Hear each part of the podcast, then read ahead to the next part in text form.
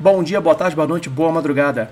Eu sou Thiago Luiz Chiquete, co-editor da revista UFO, presidente da Comissão Brasileira de Ufólogos e diretor nacional da MUFON no Brasil. Sejam bem-vindos ao canal Investigação OVNI.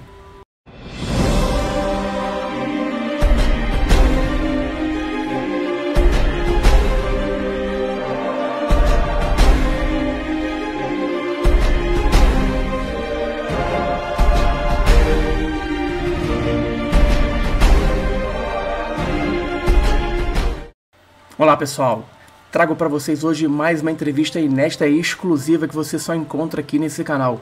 O meu convidado é meu amigo Carlos Ferguson, ufólogo argentino que pesquisa o fenômeno ufológico desde a década de 70. Carlos foi o primeiro ufólogo a ser convidado a ser parte de um comitê misto entre civis e militares para a pesquisa do fenômeno ufológico. É também autor de vários livros, entre os quais Aterrissagens Óbvias na Argentina e Pilotos e OVNIs. São dois livros fantásticos, dentre vários outros que ele também possui. Vamos falar de casos clássicos da Argentina, como Bahia Blanca, o alienígena que parecia o Batman, também do famoso caso Bariloche. Tudo isso e muito mais você vê agora nessa entrevista incrível com Carlos Ferguson. Mas antes de sabermos tudo o que passa na Argentina com a entrevista do Carlos Ferguson, você que gosta do canal e quer ser sempre avisado quando tem um vídeo novo, uma estreia, pois bem, não fique para trás. Você tem quatro passos a serem feitos. O primeiro, é claro, se inscrever no canal. O segundo, marque o sininho, aquele lembrete. O terceiro, dê um like, mas dê um like em todos os vídeos do canal, são centenas. E por fim, comente, comente também todos os vídeos do canal. Dessa forma, o YouTube entende que você é uma conta ativa, você realmente gosta do canal e sempre que tiver um vídeo novo você vai ser lembrado e estará por dentro do que há de melhor na ufologia. Vamos então para a entrevista com Carlos Ferguson.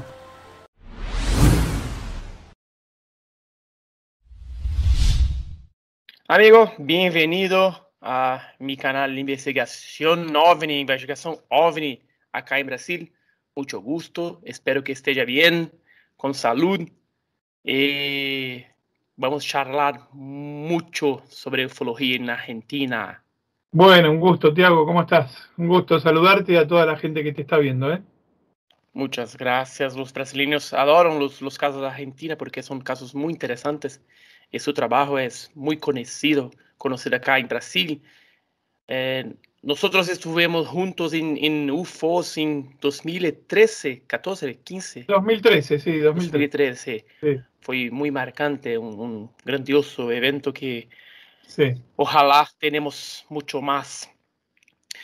Pero amigo, me, me, voy, me voy a empezar con la pregunta que todo que hago a todos los ufólogos. ¿Cómo se despertó su interés por el fenómeno OVNI? Bueno, eso fue em, ante una, presencia de un ovni. Yo era ignorante o negador del tema, en realidad, no negador a ultranza. Eh, era una persona que no me interesaba el tema ovni, los UFOs. Y en el año, en enero de 1976, eh, en un barrio de Buenos Aires con varias personas, pudimos ver a una distancia muy corta de 40 metros la presencia de un platillo metálico a las cuatro y media de la tarde. Em, esto era como, literalmente era como un auto pequeño, como un carro pequeño, y era metal arriba, metal abajo, sin, sin turbina, sin hélice, sin ventana. Y eso estuvo haciendo movimientos derecha, izquierda, arriba, abajo, como si fuera un murciélago, vampiro, ¿no? Y después de unos 10 minutos se elevó y se fue alejando hacia el sudeste. Em, el impacto de esto fue que cuando uno veía las películas de Hollywood de los años 50, veía eh, formas de discos de metal y un poco se burlaba o se reía. Pero tuve la suerte no de ver una luz en la noche, sino un, platillo, ya digo, de un diámetro de 2,50, casi 3 metros de diámetro. Y ahí comenzó todo para mí. Impresionante. Yo, yo me voy a hablar un portuñol porque no hablo español. Entonces, eh, impresionante porque todos los, la, gran, la gran mayoría, mayoría que, de los ufólogos uh, o, o, tuvieron un, un, un avisamiento sí. o, o, nacieron con, con la ufología en sangre. Creo que nosotros, nosotros tenemos las dos, eh, las dos teorías. Vimos algo y también tenemos algo en, en, nuestra sangre. Eh, hoy, Carlos, ¿cómo se ve el fenómeno OVNI en, la, en Argentina por la sociedad, los científicos y los militares? Eh, la sociedad en general siempre ha aceptado la cuestión del tema OVNI a través de encuestas, siempre tenemos una mayoría, un 7 a 3, de gente que acepta la cuestión OVNI. La prensa y los medios de difusión siguen burlándose del tema OVNI cuando son casos locales. Cuando vienen de afuera, eh, parece que se les abren todas las puertas. Pero cuando el caso ocurre aquí, no pasa lo mismo. Eh, los investigadores en Argentina, las líneas están totalmente divididas. Eh, hay grupos contra otros grupos. Es una situación que viene de hace mucho tiempo y que no pudimos revertir, ni siquiera cuando en la primera etapa de la red argentina de ovnilogía, que éramos 48 grupos, no se pudo lograr un trabajo en conjunto ni unificado. Y hoy hay una tendencia a la ufología de la primicia, es decir, eh, antes que investigar el hecho y dejar pasar unas horas y ver toda la cuestión, muchos grupos ufológicos o ufólogos lo que quieren es rápidamente llegar al caso antes que el otro, difundirlo lo más rápidamente posible, lo cual es un error metodológico.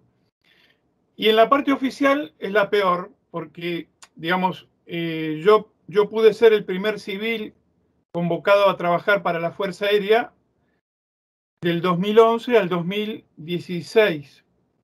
A partir de allí entró un comodoro de Fuerza Aérea, un ex comodoro, que tiene una postura totalmente contraria al tema, al estilo de Edward Condon, similar a la que tenía Condon en el proyecto eh, Libro Azul, eh, perdón, Universidad del Colorado. Eh, ante esa situación, la parte oficial no investiga ningún caso primero que no investiga casos que no lleguen por mail. Lo que investiga es foto y video. No investiga en el lugar de los hechos. No investiga testimonios y además, mucho menos, investiga casos de objetos que tocan suelo o encuentros de tercer tipo, de cuarto tipo. Así que la situación, yo te diría, en general es negativa. Eh, como, como usted ha, hablado, eh, en 2011 fue el primer ufólogo a, a, trabajar con la Fuerza Aérea Argentina en la investigación del fenómeno OVNI. Cuéntanos cómo sucedió, cómo, cómo ocurrió, qué, qué, qué era su trabajo, qué, qué tiene... Eh, eh, tiene visto muchas cosas interesantes que, que lo público, la sociedad, no ha visto. Eh, aquí en Argentina había una investigación oficial en la década del 60 que estaba realizada principalmente por la Marina. Em, después, cuando cierra el proyecto Condon en el año 69, esa investigación también en Argentina frenó, se, estancó. Eh, en los 70 o 80 se, se renovó, pero siempre era un grupo oficial eh, en secreto, no trabajaba abiertamente con los grupos. En los 90 siguió ocurriendo lo mismo. Y en el 2011 la Fuerza Aérea decide crear un grupo eh, de investigación abierto también a los grupos de investigación OVNI. allí había un comodoro, eh, perdón, un capitán, Mariano Mojau, que fue el que comenzó esta, este, esta posibilidad de, un estudio con los civiles. Y bueno, yo me llevé, sinceramente te cuento, eh, no es que me vinieron a buscar a mí. Eh, yo ya estaba en realidad con, escribiendo unos libros y llegando a algunas conclusiones en las cuales no pensaba que iba a involucrarme en eso. Cuando vi que la Fuerza Aérea estaba anunciando esta comisión, eh, comencé a llamar, a comunicarme, para tratar de realmente aportar lo que pueda. Nunca pensé que iba a ser el primero. Yo quería colaborar con el archivo, eh, que uno tiene de más de casi 50 años, ya 45 años. Em, bueno, fui convocado y allí tuve una reunión de tres horas donde del otro lado me plantearon la posibilidad de hacer un estudio abierto y serio de la cuestión aeroespacial, no UFO. La aeroespacial comprende todo, comprende todo todo el tema aeroespacial. Y yo, por supuesto, no fui tampoco con ninguna exigencia, pero sí concretamente dije, eh, bueno, yo me gustaría participar en algo que no, primero que no sea encubierto. Eh, Después presentamos, porque después sumamos a otros tres, cuatro civiles, presentamos cinco o seis puntos muy concretos de lo que a nuestro juicio podía ser un avance en la investigación del tema. Eh, así que comenzamos a hacer una reunión eh, cada 15 o 20 días en el edificio Cóndor que tiene la Fuerza Aérea en Buenos Aires. Y, allí participábamos con pilotos, radaristas, eh, bueno, comodoros y, y todos personal de la Fuerza Aérea, donde nosotros dentro de nuestra, como yo digo, la, la, parte aeroespacial es una mesa con cuatro patas. La ufología es una de las patas. Entonces nosotros asesorábamos y aportábamos lo que podíamos eh, dentro de, del área de consulta que era lo, que era nuestro tema. Eh, y había muy interesantes proyectos que se podían llegar a realizar, similares a los que hace, por ejemplo, la, la CRIDOVNI de la Fuerza Aérea de Uruguay, eh, que tiene un grupo ejemplar de trabajo. Eh, y bueno, estábamos en ese camino y eh, principalmente lo que hacíamos era recolectar los casos que ocurrían a nivel nacional y aplicarles un sistema de calificación, que es un test de certidumbre, eh, hecho en Europa y que nos ha dado, bueno, creemos que es uno de los mejores y que ha dado mejores resultados para lo que es la investigación de los testimonios. Porque aquí el problema es que nosotros investigamos testigos que dicen haber visto ovnis. Y entonces eh, estábamos en un muy buen camino, hasta que lamentablemente, bueno, hubo ese cambio en el 2015, ¿no? ¿Qué, qué sucedió en 2015? Bueno, en el 2015 eh, cambiaron las autoridades y entró eh, el actual titular, Rubén Lianza, que es una persona que eh, ha confesado o ha dicho de que él viene investigando el tema hace años, en realidad no investiga, no conoce nada de la temática y tiene de asesoramiento un par de personajes que son conocidos en Argentina por su línea contraria o escéptica al tema. Con lo cual, em, te voy a dar un ejemplo para, para, ti y para todos los televidentes. Nosotros el 30 de junio del 2020 tuvimos un episodio de un eh, pilotos en la provincia de Neuquén y personal de la torre de control que denunciaron la presencia de un objeto volador no identificado que estuvo más de 40 minutos evolucionando en, la zona. Em, ese es un tema estrictamente aeroespacial. Se suponía que la Fuerza Aérea, o en este caso esta comisión, que hoy se llama Centro de Identificación Aeroespacial, CIAE, eh, se suponía que iba a comunicarse con los testigos, ya que estamos hablando de un caso estrictamente en vuelo, y además, eh, suponiendo o sin, sin, un prejuicio sobre la cuestión de, de, la palabra ovni, porque acá no hablamos de ninguna connotación extraterrestre ni demás, podemos pensar de que ese objeto puede ser un fenómeno aeroespacial de una potencia o un arma secreta o no sé, cómo lo llamen. Eh, esto ocurrió el 30 de junio del 2020. Hasta hoy, la comisión no llamó ni siquiera por celular a los testigos. Esa es una actitud directamente eh, contraria y algunos asesores en el exterior eh, dijeron que seguramente se trató del planeta Júpiter. Así que estamos ante la presencia de una no comisión o una comisión que no investiga absolutamente nada y que en realidad es una burla, una gran farsa, porque en general toma a los testigos como personas incultas o que se confunden, ¿no? Eh, creo que, que, no es muy diferente acá en Brasil. Nuestras autoridades no, no, no tienen mucha, mucha gana de, de, investigar el fenómeno. Entonces, dejan espacio para, para los Estados Unidos, para Rusia, China y, y tantos otros. Bueno, Argentina tiene algunos de los casos más famosos del mundo, más increíbles. Uno de ellos es el caso Bariloche. ¿Puede contarnos más sobre ese caso y por qué es tan especial? Sí, nosotros, bueno, yo personalmente lo denomino caso Polanco. ¿Por qué? Porque casos Bariloche tenemos 28. Y el caso Polanco fue el 31 de julio de 1995.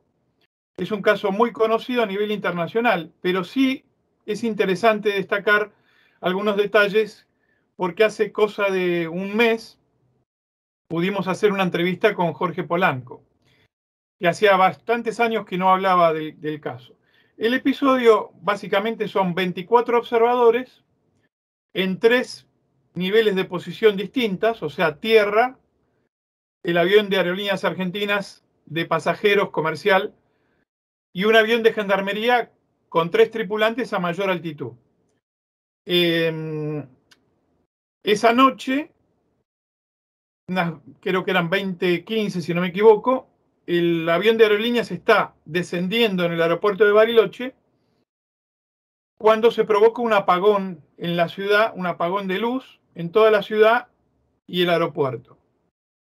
Eh, a la par de ello, se observa el acercamiento de un cuerpo volador que los testigos más cercanos, porque acá es importante decirlo, Tiago, eh, después el comodoro actual, eh, el actual titular del grupo oficial está intentando negar el caso diciendo que fue unos reflectores de luz de un boliche de, música bailable, ¿no?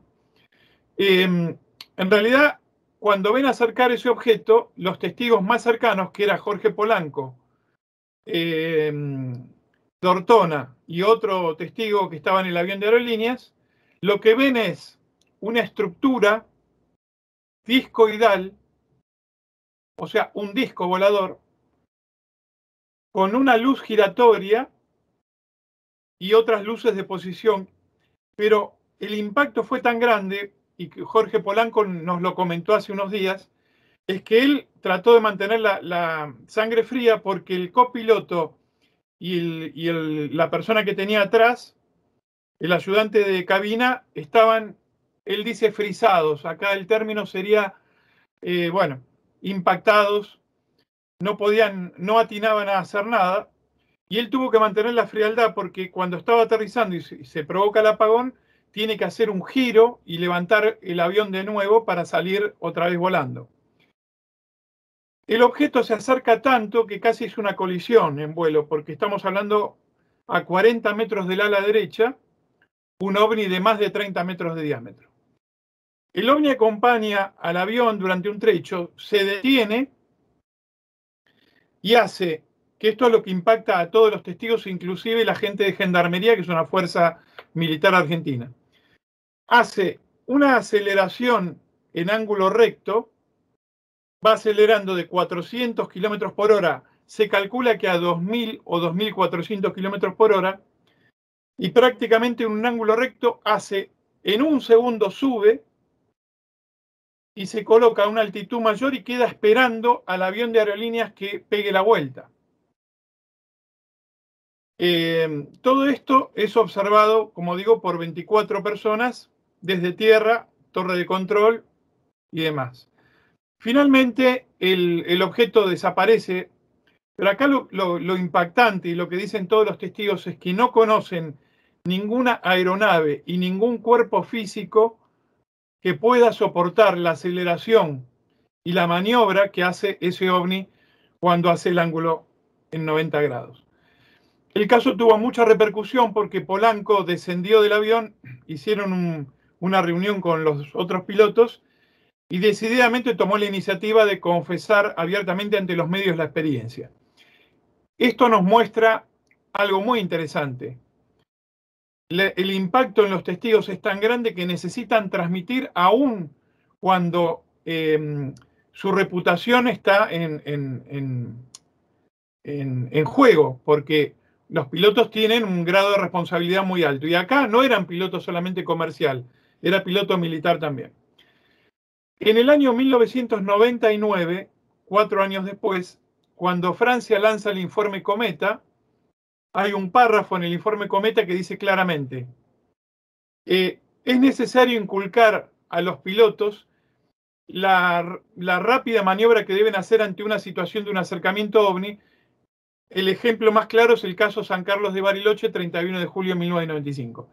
Es decir, que el piloto Jorge Polanco, con el cual tenemos ya una amistad, eh, mantuvo la frialdad en todo momento y tuvo la lucidez para poder responder ante una situación de la presencia del ovni prácticamente al lado del avión. Ese es uno de los casos, yo te diría, más impactantes que, bueno, la actual comisión, como te dije, intenta decir de que algunas personas usaban una especie de reflector eh, en el cielo y que por eso todos los testigos se confundieron con eso.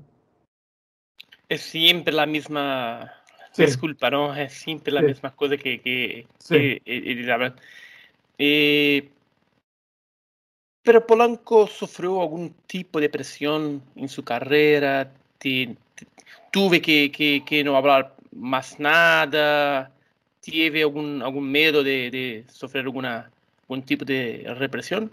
No, hasta donde sabemos no, porque eh, él después tuvo otras dos experiencias, pero no lo comunicó porque la, prensa un poco había sido eh, muy, este, eh, él, prácticamente visitó todos los canales de televisión, radios y diarios. Eso muestra claramente de que nunca, por lo menos nos confesó hace unos pocos días, nunca tuvo de, de, la empresa Aerolíneas Argentinas ni de nadie ningún tipo de presión. Em, y eso es muy importante también porque mostró, no es el único caso que tenemos de, aerolíneas em, donde hubo testigos eh, pilotos y nunca fueron censurados. O sea, la empresa nunca censuró a ninguno de los testigos, tanto en décadas anteriores como en la década que le pasó a él.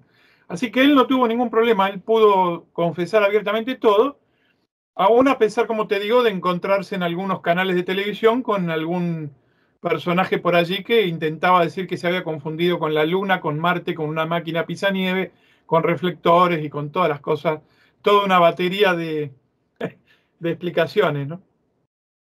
Sí, eh, que eh, nosotros dejamos que los pilotos vengan al público a hablar mucho más de, sus casos. Bueno, uh, con, con este libro acá es fantástico, muy pegado, tomo único, volumen único eh, de su trabajo, aterrizajes de ovnis en Argentina, más de, de 2.000 casos en 70 años de, de historia. Es, es un, un, un, libro fantástico. Tienes, ustedes tienen eh, más tres libros, son avistamientos de pilotos, Sí, eh, son cinco avistamientos de pilotos. Eh, ovnis en Mar del Plata, ovnis en La Plata, son dos ciudades de acá de Argentina. Eh, objetos subacuáticos en Argentina. Este de aterrizajes y, ahora en breve saco todo el historial de fotos y videos ovnis de Argentina, que son 600 casos, y un séptimo libro que trata de una, un relato de abducción en la ciudad de Mar del Plata, aquí en la costa argentina. Es un caso donde ahí trabajamos en conjunto con psicólogo que hizo las regresiones y bueno, es un, caso muy, muy bueno. Eh, en total son siete, pero bueno, este que vos mostrabas eh, llevó 30 años de trabajo porque es una tarea, eh, fueron, son los 2.000 casos analizados con un sistema de calificación y bueno, eso lleva mucho, mucho trabajo, pero lo interesante de un trabajo así es que cuando uno examina todas las variables encuentra la conducta y las constantes que tiene el fenómeno comparadas con otros países donde uno, uno ahí ve como una radiografía, una tomografía computada del, del fenómeno ovni. Yo siempre digo que un caso es una radiografía de un dedo, pero analizar una estadística así te muestra todo, ¿no? Y es muy interesante, muy apasionante. Sí, eh, yo quiero todos los libros. Tengo que hablar con mi hermana para usted, para ella comprar y, mandar para Brasil, porque es fantástico. Bueno, eh, nosotros hablamos de caso Polanco, eh, pero también mencionaría otros casos argentinos que para mí son increíbles. El caso Bahía Blanca es uno de esos casos y el caso Niotti en Córdoba. Sí puede hablar de, esos dos casos para nosotros, el caso bueno, Bahía Blanca y Niotti. Sí, el, el, de Niotti fue el em, anterior, si no me equivoco, porque fue el 3 de julio de 1960. Eh, yo me acuerdo porque yo nací el 11 de julio, así que siempre me acuerdo de ese caso. 3 de julio del 60, en Yacanto, provincia de Córdoba, em, el capitán Niotti de la Fuerza Aérea iba con su señora y su hijo en un, por, la ruta de Yacanto. Eh, estamos hablando, se fue por la tarde, em, si no me equivoco. ¿eh? Y en un momento determinado ve un cuerpo negro, un cuerpo oscuro, que volaba a una baja altura, 6, 7 metros de altura, y justamente decide descender del vehículo y tirar una fotografía que está considerada la mejor foto ovni de Argentina hasta hoy. Em, en la foto se observa un cuerpo de unos 6 a 7 metros de diámetro con forma de cono. Eh, hay un caballo que está girando su cabeza hacia el fotógrafo y entre el ovni y el fotógrafo. Y lo que dice Niotti, que ese cuerpo, bueno, por supuesto no tenía ninguna forma aerodinámica conocida, pero no se iba desplazando a gran velocidad, iba a, iba muy poca velocidad. Después sí acelera, va acelerando a unos 70 kilómetros por hora y se aleja. Em, ese es un caso muy interesante porque se descartó totalmente el fraude o la confusión con algún fenómeno conocido, ¿no? Y el caso Bahía Blanca, yo no sé si te estás refiriendo a, un testigo en particular o a los casos que ocurrieron en la década del 60, porque tuvimos varios casos Bahía Blanca también.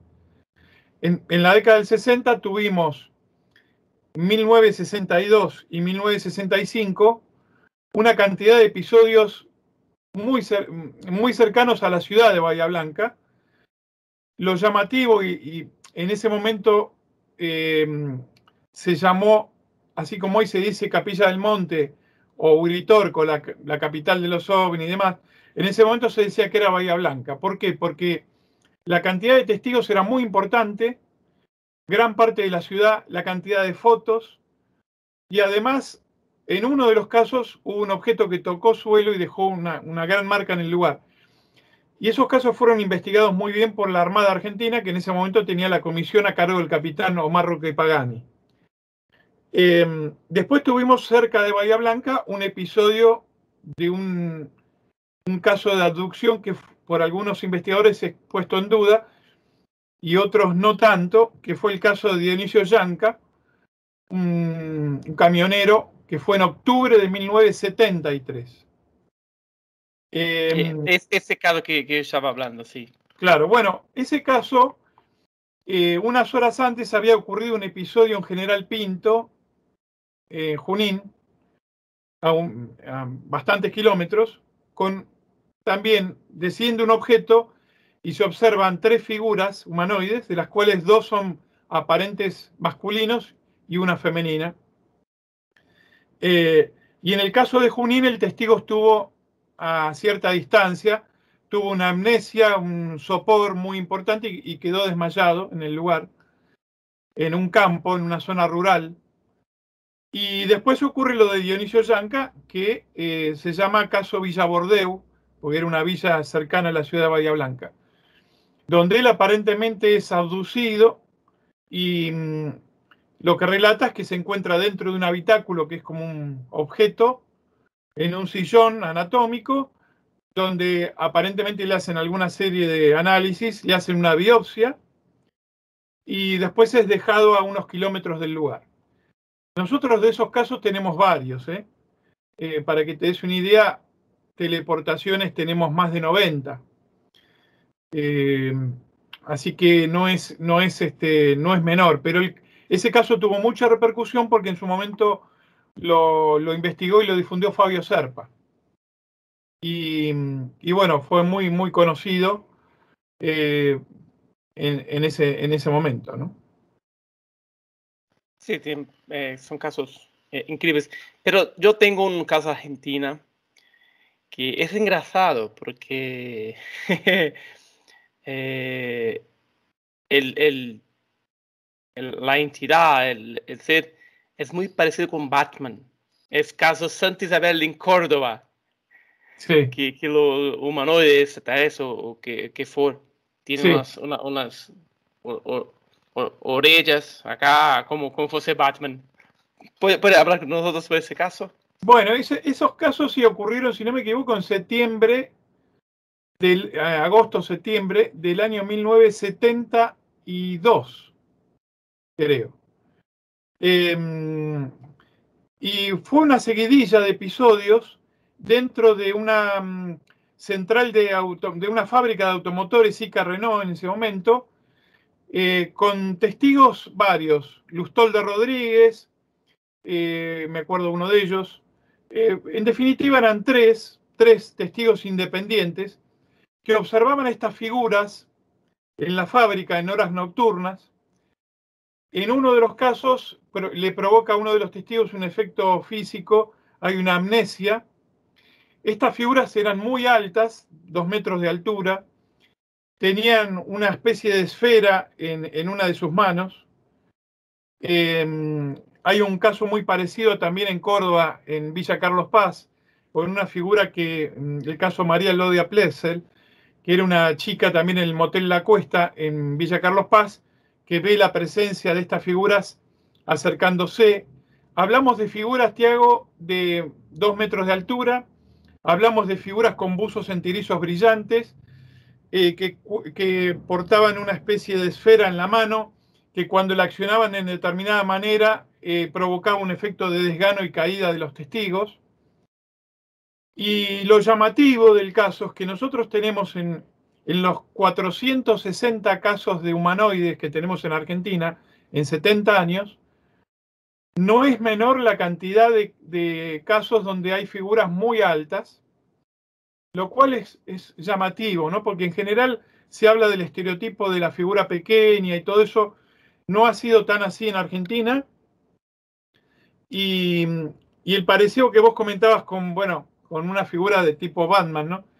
Eh, nosotros tuvimos en la década del 90 y en los 2000, 2003, 2004, 2005, una figura muy llamativa eh, eh, que te digo cómo, si querés, te comento brevemente, lo más breve posible, cómo, qué, qué efectos provocaba esta figura.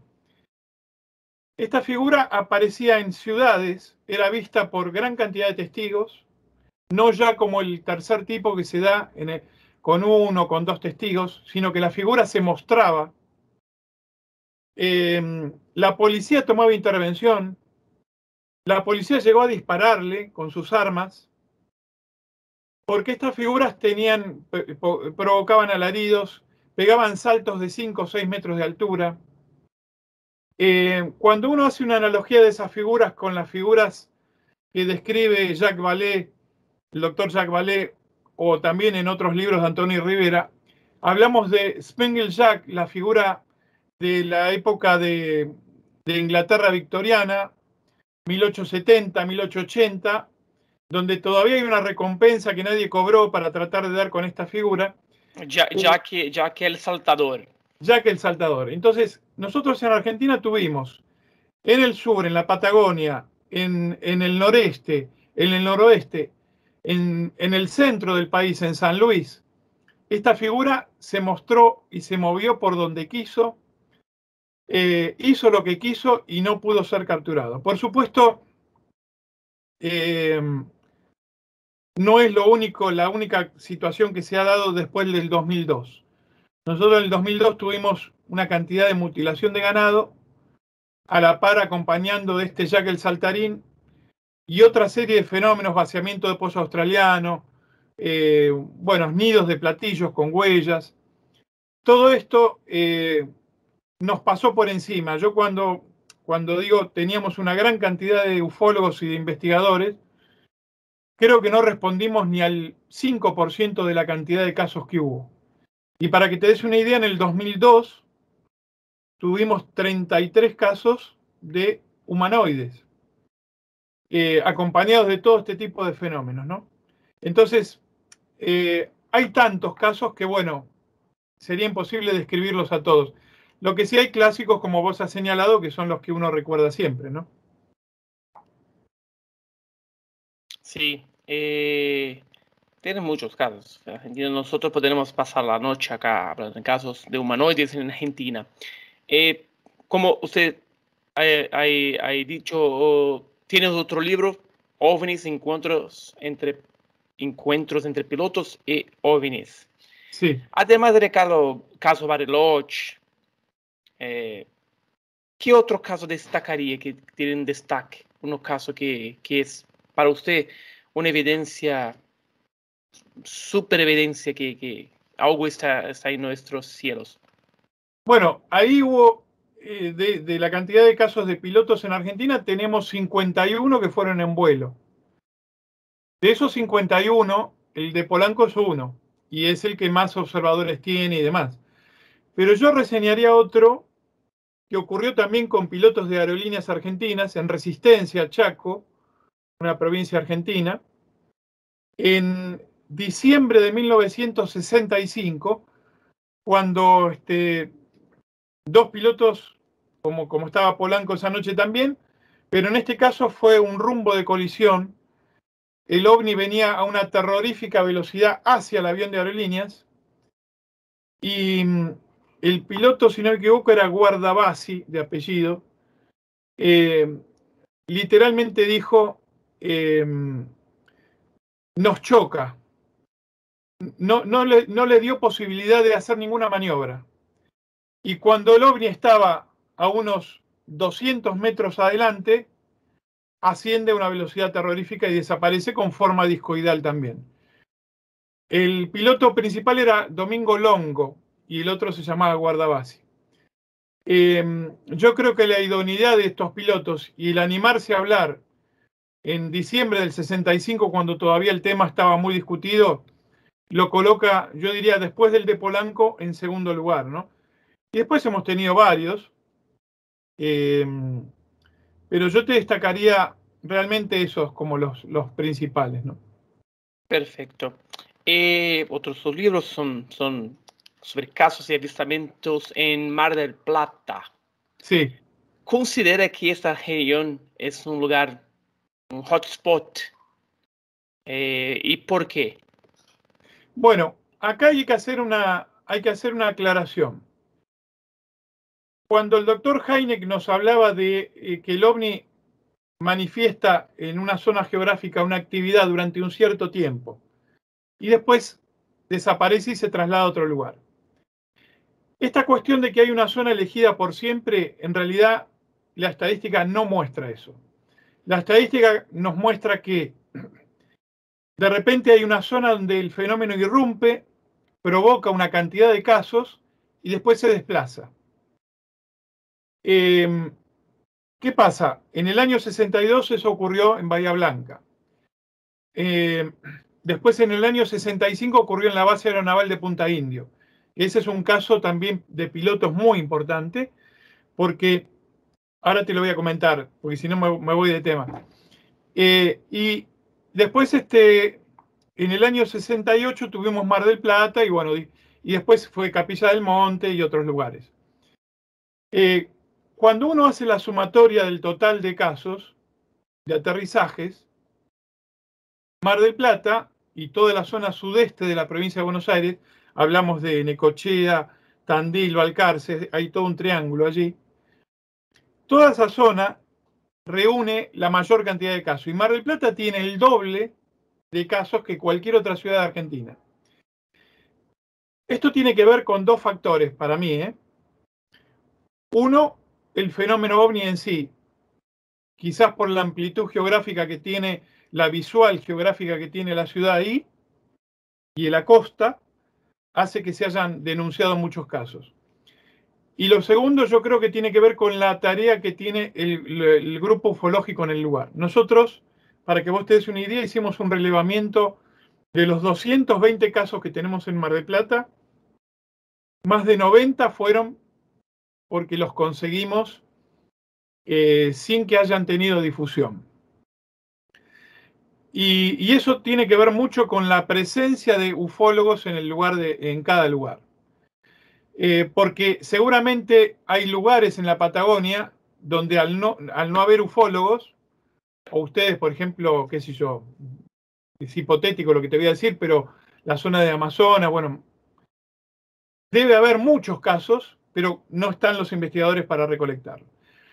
Ahora vuelvo al episodio de la base aeronaval de Punta Indio. Estamos en una base de la Marina, muy cerca de donde estoy yo ahora, a unos pocos kilómetros de aquí. Eh, junio de 1965. Durante varios días, a distintas horas, el radar de la base aeronaval captaba la presencia de ecos acompañando los aviones que salían o que, eh, aterrizaban en la base. En un principio se pensó que había una falla en el radar. Entonces se decía hacer una serie de cambios en los radares, eh, pero la presencia seguía eh, dándose y ante esto las autoridades militares de la base deciden llamar a una comisión de Buenos Aires militar que llega al lugar y comprueba la presencia de los ecos en el radar. Ante esa situación, en ese momento había un convenio con Estados Unidos y viene una comisión de Estados Unidos a ver qué es lo que estaba pasando en el lugar. Cuando llega la comisión comprueban de que los radares mostraban la presencia de cuatro, a veces cuatro, a veces seis ecos que acompañaban a los aviones. El jefe de la base se llamaba Hugo Frontrot y él dijo textualmente, a la velocidad que se movían no había ningún jet que los pudiera alcanzar así como aparecían, desaparecían y jugaban con nuestros aviones. En una de las oportunidades, uno de los pilotos, llamado Federico Machaín, eh, le pide la autorización a, las autoridades de la base para salir con el avión a ver si fuera de la capa de nubes, más arriba, podía detectar al ovni. Efectivamente le dan permiso, esto fue un caso, no tenemos el día, porque no se difundió la fecha, pero sí fue a las 7 de la mañana, en el mes de junio del año 65. Machaín sale con un avión de la Marina y pasando la capa de nubes encuentra al ovni a una relativa distancia, si no me equivoco eran 200 metros, y él enfila el avión hacia el ovni, pero el ovni aceleró una velocidad descomunal y se alejó. Este es otro de los casos que te quería recordar como muy llamativo porque muestra tecnología fuera de lo común, comportamiento inteligente y una particularidad que tiene el ovni, que es la evasividad. Es decir, el ovni se muestra, pero evade. Mi opinión es que ellos no quieren se mostrar, no quieren, son, son, son, son flagrados por pura suerte. Algunos sí, cuando, cuando aterrizan, cuando posan, sí quieren, pero la gran mayoría no, no, no quieren mostrar. Uh, usted, estamos casi eh, terminando nuestra, nuestra, entrevista, pero tenemos dos preguntas. ¿Usted cree que los gobiernos argentinos uh, mantienen un encubrimiento de los casos de jóvenes? No, actualmente hay una inoperancia, eh, como, como decía McDonald del proyecto Condon. Sí, hay, hubo una investigación y hubo unos archivos que desaparecieron. Esos archivos estaban eh, trabajándose, como dije, de la Marina, década del 60, 70, eh, después la Fuerza Aérea en, la década del 70, y el CITEFA, Centro de Investigación Técnico y Espacial de la Fuerza Aérea, en los 90. Toda esa documentación, nosotros cuando estuvimos participando en la Comisión de la Fuerza Aérea, pudimos revisar los archivos de la Fuerza Aérea Argentina, no encontramos ni una sola hoja de todo eso. Ese material, yo tengo mi, hipótesis es que una parte salió del país y otra parte, por desidia, eh, desapareció, porque Argentina no cuida en general ninguno de sus archivos, ni de películas, ni de historia, ni de... Recién ahora las bibliotecas tienen un catálogo bibliográfico. Pero sí hay que reconocer que evidentemente gran parte de ese archivo ha salido fuera del país. Entonces, hoy no hay ocultamiento decididamente, hay, hay inaptitud, inoperancia, em, una pseudo investigación eh, que no es investigación. En realidad, hay una oficina con una persona que se encarga de invalidar todos los casos. Nosotros no somos países hermanos por acaso. Eh, acontece lo mismo en Brasil, en, mi opinión. Sí, pero perdón, ¿eh? Fíjate Uruguay. Uruguay es un ejemplo. Uruguay es un ejemplo. Chile también, en parte, ¿no? Pero bueno, nosotros nos ha tocado, lamentablemente sí. ¿Y por, y, por, qué, no? Porque nosotros tenemos casos, mucho más casos, porque nuestro tamaño de, país, eh, tenemos muchos más casos me, me, me quedo imaginando si nosotros tuviésemos una comisión militar y, civiles estudiando el fenómeno. Es increíble, es increíble. Lo que, acabas de comentar es muy interesante. Tanto Chile, con una franja muy angosta, aunque extensa, y Uruguay muy reducido, le han dado una prioridad al fenómeno ovni que no le hemos dado con el extenso territorio y los bueno, si Argentina tiene miles de casos de aterrizaje, ustedes tienen más por la extensión geográfica. Ni hablemos de los casos de pilotos, porque yo recuerdo en Brasil, yo tengo un, he hecho una estadística también de los casos de Brasil de pilotos, eh, y ahí hay una, en, la base de, de, pelotas, es impresionante. Los casos que han tenido ustedes ahí. Entonces, cuando uno ve eso, dice, qué, pena no contar con, una, con comisiones que se aboquen realmente a estudiar seriamente, porque te aseguro que si hubieran comisiones que, investigarían a fondo la cuestión, eh, yo creo que avanzaríamos, te diría que más que incluso otros lugares, otros continentes. Perfecto. Nosotros quedamos muy, muy cerca de tener una comisión acá en Brasil, muy cerca, en 2015, muy cerca. Sí, sí. Muy cerca. Uh, para, para finalizar, mi amigo, mirando atrás, cuando comenzaste a investigar el fenómeno OVNI y mirando la ufología hoy en día, ¿cree que la investigación ha avanzado? ¿Y cómo se ve la aceptación por parte de la sociedad y especialmente de la comunidad científica? No, yo no creo que hayamos avanzado, lamentablemente. Em, creo que el Pentágono ha dado un paso importante que en realidad no dijo nada nuevo, porque cuando uno examina las declaraciones del general Sanford en julio del año 1952, estaba diciendo lo mismo. no nos afectan, hasta ahora no nos han afectado militarmente, no son armas secretas propias y creemos que tampoco son del enemigo. Cuando hoy han pasado casi 70 años y se dice exactamente lo mismo, yo creo que igualmente es un paso importante porque lo que se está diciendo es que aún con toda la tecnología que tenemos hoy, estamos en pañales. Estamos como, como en esa época. Yo creo que el informe Cometa francés fue el más aventurado y el más importante. Después vino este del Pentágono ahora. Eh, yo creo que ahora lo que se abre es la posibilidad, que espero que no sea igual que en el año 1953 con el informe, la, la comisión Robertson, espero que haya una asamblea de sabios, pero no como la del 53, y que la ciencia se aboque a la investigación del tema. Nos falta el estudio científico. el Pentágono hace un enfoque militar, defensa del espacio aéreo nacional, y de ahí no va a pasar. Ahora falta el paso de la ciencia. Lamentablemente creo que hay más grupos de interesados de ufología, pero la ufología se ha diversificado con la Internet. Es decir, se ha abandonado un poco la investigación de campo, se, ha, priorizado la, difusión, y la difusión es buena, pero siempre y cuando no se abandone la, investigación de campo. En el caso de Argentina, em, como te digo, hay mucha confrontación.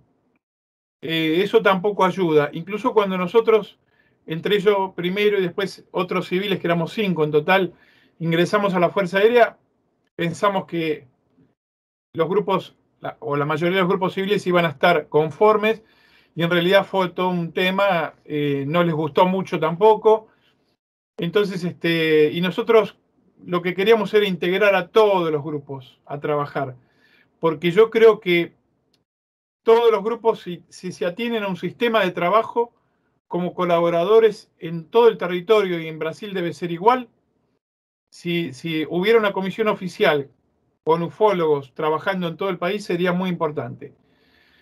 Pero bueno, ojalá eso es más un deseo, que, que, a futuro la ciencia se aboque a la investigación del tema y que podamos contar con comisiones serias para investigar y yo creo que ahí cada ufólogo tiene un lugar y tiene una responsabilidad y un, y un papel, que ya lo, está cumpliendo igual, porque nosotros, como decía Jaime, que hemos pagado el precio de ser pioneros y un poco nos adelantamos a, los tiempos, ¿no? Es verdad, verdad. Ojalá nosotros podamos trabajar juntos, todos los ufólogos trabajando por un, por una, por un mismo objetivo que, es la, investigación OVNI. Mi amigo, me gustaría mucho eh, y agradecer su tiempo acá con nosotros. No, al contrario.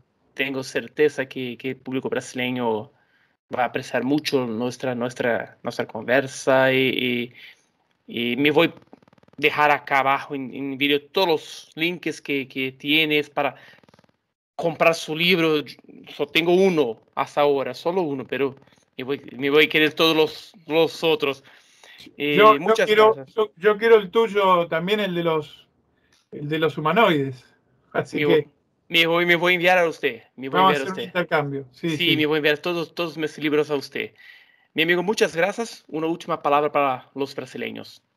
Bueno, no, yo te agradezco a, vos. Siempre eh, agradecido de cuando estuve allí en dos oportunidades, Mato Grosso también.